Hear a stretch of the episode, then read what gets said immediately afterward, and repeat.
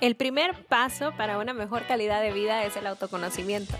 Yo soy Cristina Calderón. Este podcast nace con el deseo de aportar valor y ayudar a los demás a encontrarse consigo mismo. Comenzamos.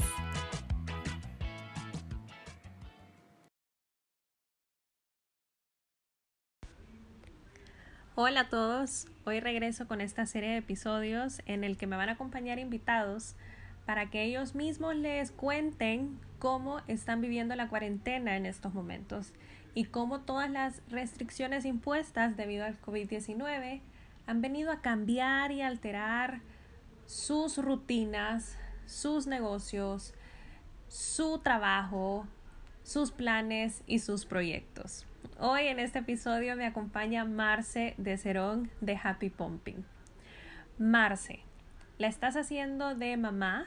¿La estás haciendo de esposa? le estás haciendo, bueno, estás haciendo home office y todavía estás pendiente de tu negocio, Happy Pumping. Contanos por favor cómo lo estás haciendo todo. También es organizarse, o sea, organizar tu tiempo, tus prioridades, aunque prioridades casi que todo, todo, todo es importante, vea. pero, pero es importante también llevar una rutina, más que todo con, con, los niños o con si tienen bebés o, o, niños chiquitos, para ellos es bien importante la rutina, o sea, saber qué es lo que va a pasar en el día, eh, porque eso les ayuda a ellos mentalmente y a uno también como mamá a organizarse. Entonces, eh, por ejemplo, en mi caso, mi, mi, mi día, digamos, comienza casi que entre 5 y 6 de la mañana, que Diego, mi hijo, se despierta, tiene dos años y medio, bueno, casi tres, ya va a cumplir tres. Ya, casi. Eh, a esa, sí, en julio. Yo digo dos años y medio, pero no, realmente ya estamos casi a un mes de que cumpla tres. Sí. Sí, entonces, bueno, mi día comienza a esa hora, como a las cinco y media a veces se despierta a las 5, a veces a las 5 y media o a las 6, es lo más tarde que se despierta. Y bueno, él ya sabe, o sea, lo importante que, que, que, te digo es de que él ya sepa qué es lo que vamos a hacer. Entonces él ya sabe que al no despertarse, primero él tiene que asegurarse que ya de día, porque a veces pasa que se despierta en la noche y entonces me toca decirle, mira, mi amor, ahorita es de noche, o sea, ahorita toca seguir durmiendo, entonces hago que vea por la ventana y que vea que está oscuro y que es de noche. Entonces le digo, mira, todavía no es de día, vamos a volver a dormir. Porque a veces son las 2 de la mañana y se levanta y quiere jugar porque piensa que ya es de día. que ya es de día. Ajá. Entonces, entonces ya él está en una edad que él ya puede entender, mira, ahorita está oscuro, entonces es de noche, toca volverse a dormir. Entonces es bien lindo porque a veces se levanta y me dice, mamá, porque me grita desde su cuarto, ¿verdad? Como que ya se despertó, mamá, mamá, ya es de día, me dice, ya es de día. Entonces, alarma, es tu mejor alarma. sí, de verdad. Entonces ya voy yo a traerlo y él ya sabe que a esa hora que yo lo voy a traer a su cuarto, nos regresamos a mi cuarto, o sea, me lo llevo a él a, a mi cuarto, porque a veces me dice, quiero ir allá abajo a jugar, quiero ir allá abajo a cualquier cosa, ¿verdad? Pero no, él ya sabe que, que no, que a esa hora no, porque está muy temprano, pues entonces nos quedamos un ratito todavía en la cama, ahí pues él se lleva un par de juguetes y está entretenido ahí, en lo que, en lo que todavía nos quedamos un rato en la cama hasta como a las seis y media, más o menos. Ya después, eh, ya es hora de desayuno, entonces eh, la mañana se va básicamente en eso. Después yo me quedo un rato descansando porque te cuento que yo soy más de noche que de día. Ah. Entonces, a mí me gusta aprovechar el tiempo en la noche. Cuando la noche. Sí. Digamos, cuando él se duerme a las, a las 7, 7 y media máximo de la noche, él ya está dormido. Entonces, a esa hora, yo empiezo a hacer un montón de cosas que durante el día no puedo porque él está ahí encima de mí queriendo, queriendo que juegue con él o queriendo, te ayudo, te ayudo, mami, te ayudo. O sea, él quiere ahorita ayudar en todo. Ay, qué bello. Ajá, entonces yo en la noche hago varias cosas. cuando él se duerme y me quedo despierta eh, haciendo todas esas cosas hasta como a las 12 o a la 1 de la mañana. Entonces, eh, después de que, de que él se despierte y es hora de desayuno y todo, eh, él se queda aquí abajo jugando y todo eso, en lo que yo aprovecho a darme una siestecita, porque imagínate, me duermo a la una y me despierto a las cinco. Dormí súper poco. Sí, no he dormido lo suficiente. Entonces en la mañana sí aprovecho de, de, descansar un ratito más, pero siempre estoy como así, como con un ojo abierto y otro cerrado, pendiente del correo, por si surge algo, ¿me entiendes? De la oficina. Eh, me tengo que conectar a alguna llamada, tengo que mandar algún correo o darle seguimiento a alguna, alguna cosa pendiente. Lo bueno es que en la oficina mi horario es a las 9, de 9 a 6. Entonces, eh, a partir de las 9 es que yo en teoría tengo que estar bien pendiente. Y bueno, ya, ya después eh, es la hora de almuerzo, Diego se duerme a la 1 después de que él come y a esa hora es como otro momento de productividad, digamos. Eh, trato de aprovechar los momentos en los que él está dormido, haciendo su siesta o en la noche para yo hacer y avanzar con mis cosas. Entonces ahí aprovecho, bueno, en la mañana trato de aprovechar también de ver cualquier cosa de Happy Pumping, si hay algún pedido, si hay contestar los mensajes de redes sociales y eso, darle seguimiento, eh, si alguna mamá tiene alguna pregunta, alguna situación que esté pasando con su, con su producción de leche o si tienen algún conducto obstruido, entonces estoy tratando de darle seguimiento.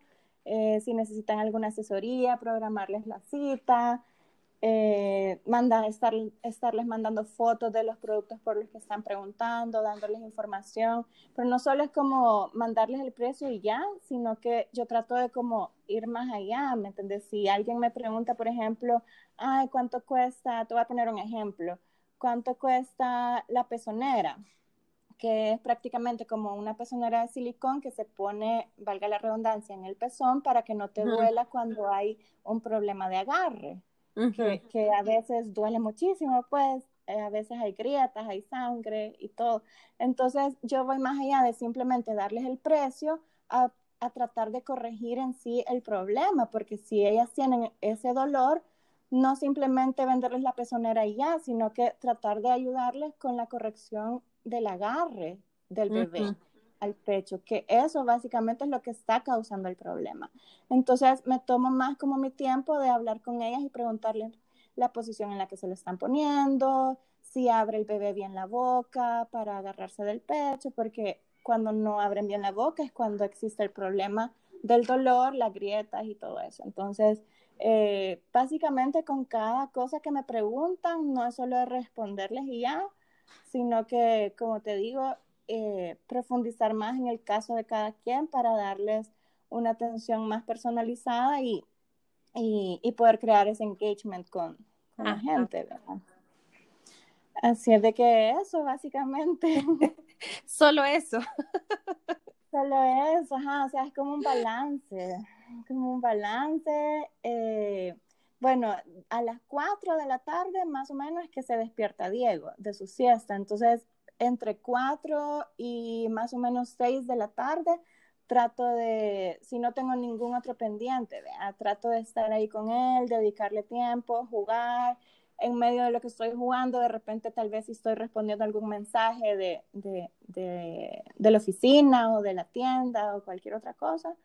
Y, y ya después de las 6 él come y como te digo, a las 7 se duerme y aprovecho de hacer todo, todo lo que me ha quedado. Así es de que es como un balance más que todo y organización. Me, me, me gusta que decís, eh, bueno, empezaste diciendo cómo la rutina, el tener una rutina era súper importante y que es realmente lo que te ha funcionado, vea, el, el, el mantener esa rutina. Y es algo que muchos está, se está recomendando pues en estos tiempos de cuarentena para, para ayudarte pues a organizar tu tiempo y así pues evitar la mayor cantidad de distracciones posible, vea. Sí, sí, definitivamente. A veces cuando tengo alguna llamada del trabajo, o sea, alguna, algún Zoom, alguna reunión, em, me toca encerrarme en el cuarto, porque si no, Diego está ahí, que quiere estar encima de mí, que juguemos, que tal cosa. Entonces, uno tiene como que buscar su, su lugar, como tú decís, sin distracciones. Pero a veces sí me gusta venirme a trabajar donde él está, como para estar, o sea, si no estoy haciendo algo que requiera silencio, digamos, sino que estar contestando correos o algo así, sí me gusta estar donde él está porque así aprovecho pues de, de, estar platicando con él, estar pendiente de lo que él está haciendo, si necesita ayuda o algo. Ajá. ¿Y cómo, cómo crees tú o, o, o sea, tiene tres añitos, pues casi tres añitos, ¿y cómo, cómo crees tú que él está sintiendo eh, el hecho tú, o sea, su mami pasa más tiempo en la casa? Ay, pues yo creo que le ha dado un poco de mamitis, fíjate. sí, porque antes casi que prácticamente solo lo veía en la mañana, o sea, en la mañanita que él se despertaba, luego yo me iba al trabajo, al mediodía sí venía a almorzar, lo veía un ratito y de ahí hasta en la noche que solo venía prácticamente a decirle buenas noches y leerle un cuento y que se durmiera. Entonces eran como tres momentos en el día, algo cortito, vean. Sí. Y ahora pues sí paso más tiempo con él, pero he notado que, bueno, ya he oído que un montón de gente dice eso, pero hoy lo he comprobado, de que los niños se portan peor con su mamá. O sea, con la mamá es como con los que peor se portan. Ajá. En general, fíjate que Diego es bien portado, o sea, en general él es un niño obediente, bien portado, o sea, es como tranquilo, no hace berrinche tanto, pero cuando está conmigo sí es como, o sea, se nota pues que se pone, mami, mami, y, y como que trata de llamar la atención, trata de llamar la atención y de, y de que esté siempre con él.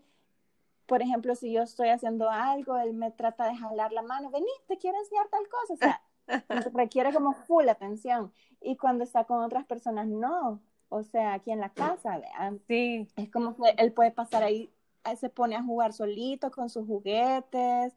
O sea, él independiente, pues, pero cuando estoy yo, sí es como que le agarra mamiti. Sí, y eso va a ser pues una de las cosas que, que pues que como papás van a tener que, que, pues que manejar ya un poco pues a, a la oficina, ¿verdad? O sea, va a ser lo, lo, o sea, algo que, que, que se tiene que, que ver y, y trabajar con los hijos cuando ya les toque regresar. Sí, creo que va a ser bastante duro para, bueno, algunos para los papás y otros para los niños también, les va a costar como volverse a adaptar a la rutina de antes. Eh, dicen que nada va a volver a la normalidad de antes, sino que es una nueva normalidad. Sí. Ajá, pero siempre va a ser difícil, pues, porque tanto tiempo ya los niños se hicieron una rutina sí. y despegarse de los papás creo que va a ser como el primer día de kinder o peor.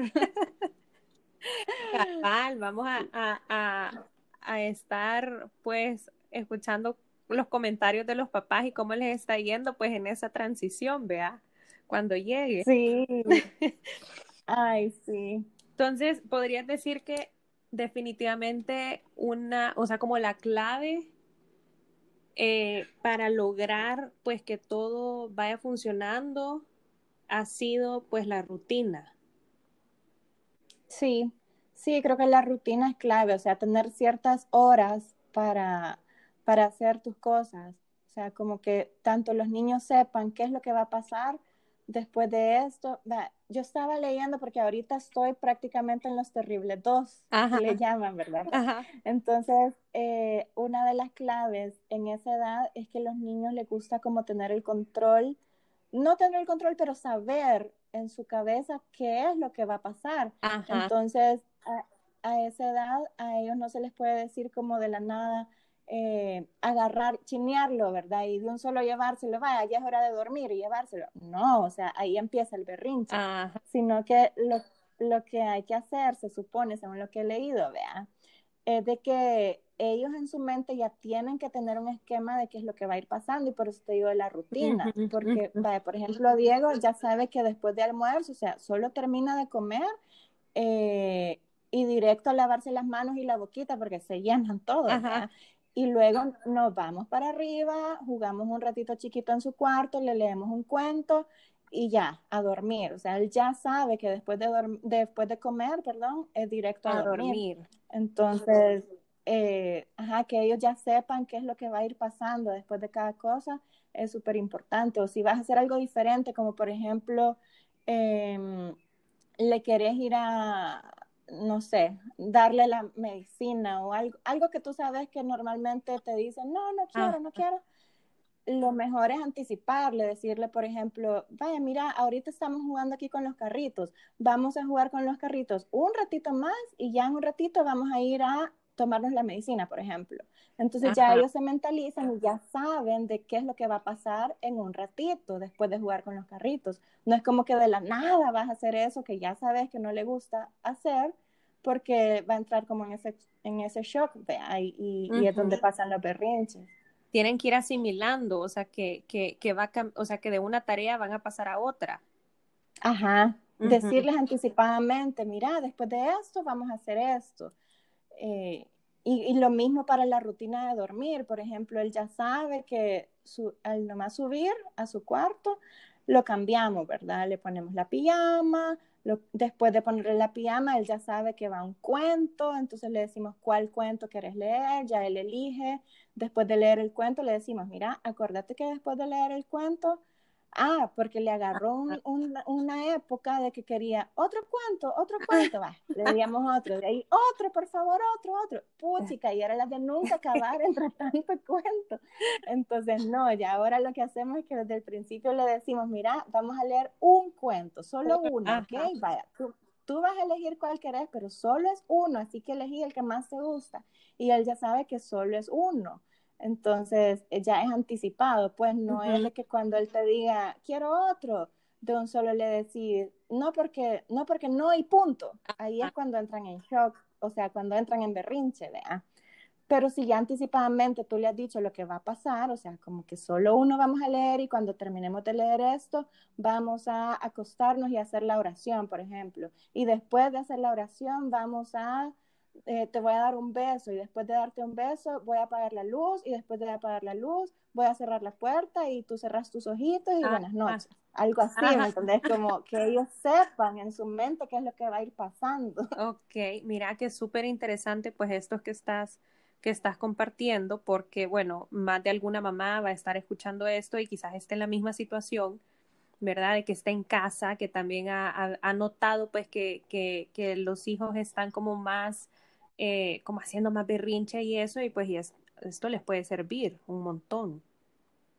Que es súper. Sí. Hasta yo voy a ir anotando pues estos, estos tips para en el momento que yo los tenga. sí. Probablemente, o sea, definitivamente ya no vamos a estar en cuarentena. No, ya no. no. Mira, y y ahora, bueno, pasando al, al, al área de, o sea, de Happy Pumping, de, de, de, tu negocio, tu emprendimiento, ¿qué tan fácil podrías decir eh, que ha sido para Happy Pumping adaptarse a estas, a estas nuevas medidas? Eh, pues todas las medidas relacionadas a la cuarentena, de, de la movilidad y, y todo eso. ¿Cómo ha sido? Fíjate que, bueno, nos hemos tenido que ir adaptando, ¿verdad? Porque quizás lo más difícil, aunque, aunque, bueno, todo es cuestión de costumbre, porque nosotros pues teníamos la tienda física, entonces muchas veces llegaban que los papás, o sea, los, los papás del bebé, El esposo. Llegaban los papás del, el papá del bebé o la abuelita del bebé, porque la, la, mamá del bebé, o sea, obviamente estaba con un bebé recién nacido y probablemente con cesárea o algo así, no podía salir. Entonces, muchas de nuestras clientas no llegaban ellas directamente a la tienda, sino que sus familiares, o sea, su esposo, su mamá o algo así. Entonces, en ese sentido, digamos que no hemos sentido mucho cambio porque ellas de todas formas no llegaban, sino que eran otras personas. Entonces, siempre había estado el contacto a través de redes sociales, WhatsApp, y ya, ya cuando ellas sabían qué querían, solo mandaban, va, entonces va a llegar mi esposo a ah. traerlo, por ejemplo. Eh, pero ya sabiendo qué es lo que querían eso es un grupo, digamos, de clientes. Otras definitivamente que sí llegaban, ya cuando tal vez tenían a sus bebés más grandes, llegaban y llegaban con otro tipo de problemas, con los cuales pues sí les teníamos que asesorar en la tienda, diciendo, mostrándoles los productos que tal vez les podrían ayudar a la situación que estaban presentando o dándoles las diferentes opciones. Entonces, todo eso nos ha tocado trasladarlo a digital, ese tipo de asesoría que es prácticamente lo que te mencionaba antes, ¿verdad? De no solo decirle, es, este es el producto y esto cuesta, sino que de darles casi que una asesoría de cómo usarlo, porque acuérdate que todo esto de la lactancia es prácticamente un mundo nuevo para las mamás primerizas.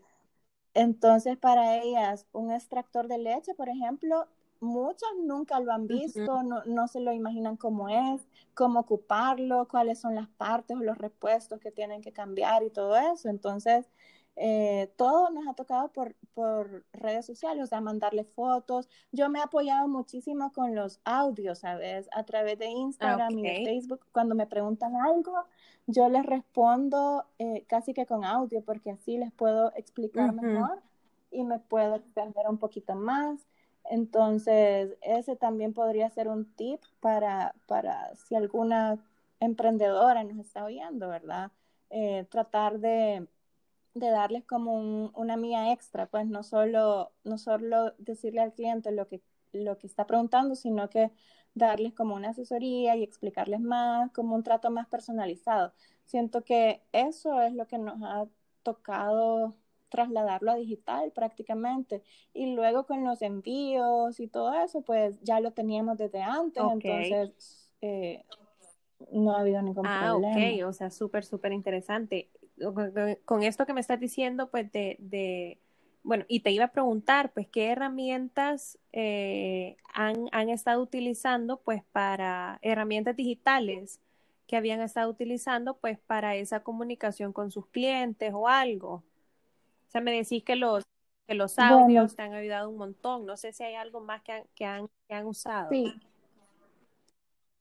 Sí, fíjate que bueno, con respecto a la comunicación con los clientes, prácticamente WhatsApp, eh, audios de Facebook y de Instagram. Eh, les mando también recursos como si necesito mostrarles cómo es el agarre correcto al pecho, por ejemplo, les mando un video de, de, YouTube que a mí me parezca que tiene la información correcta, avalada y todo, les mando para referencia para que puedan a ver.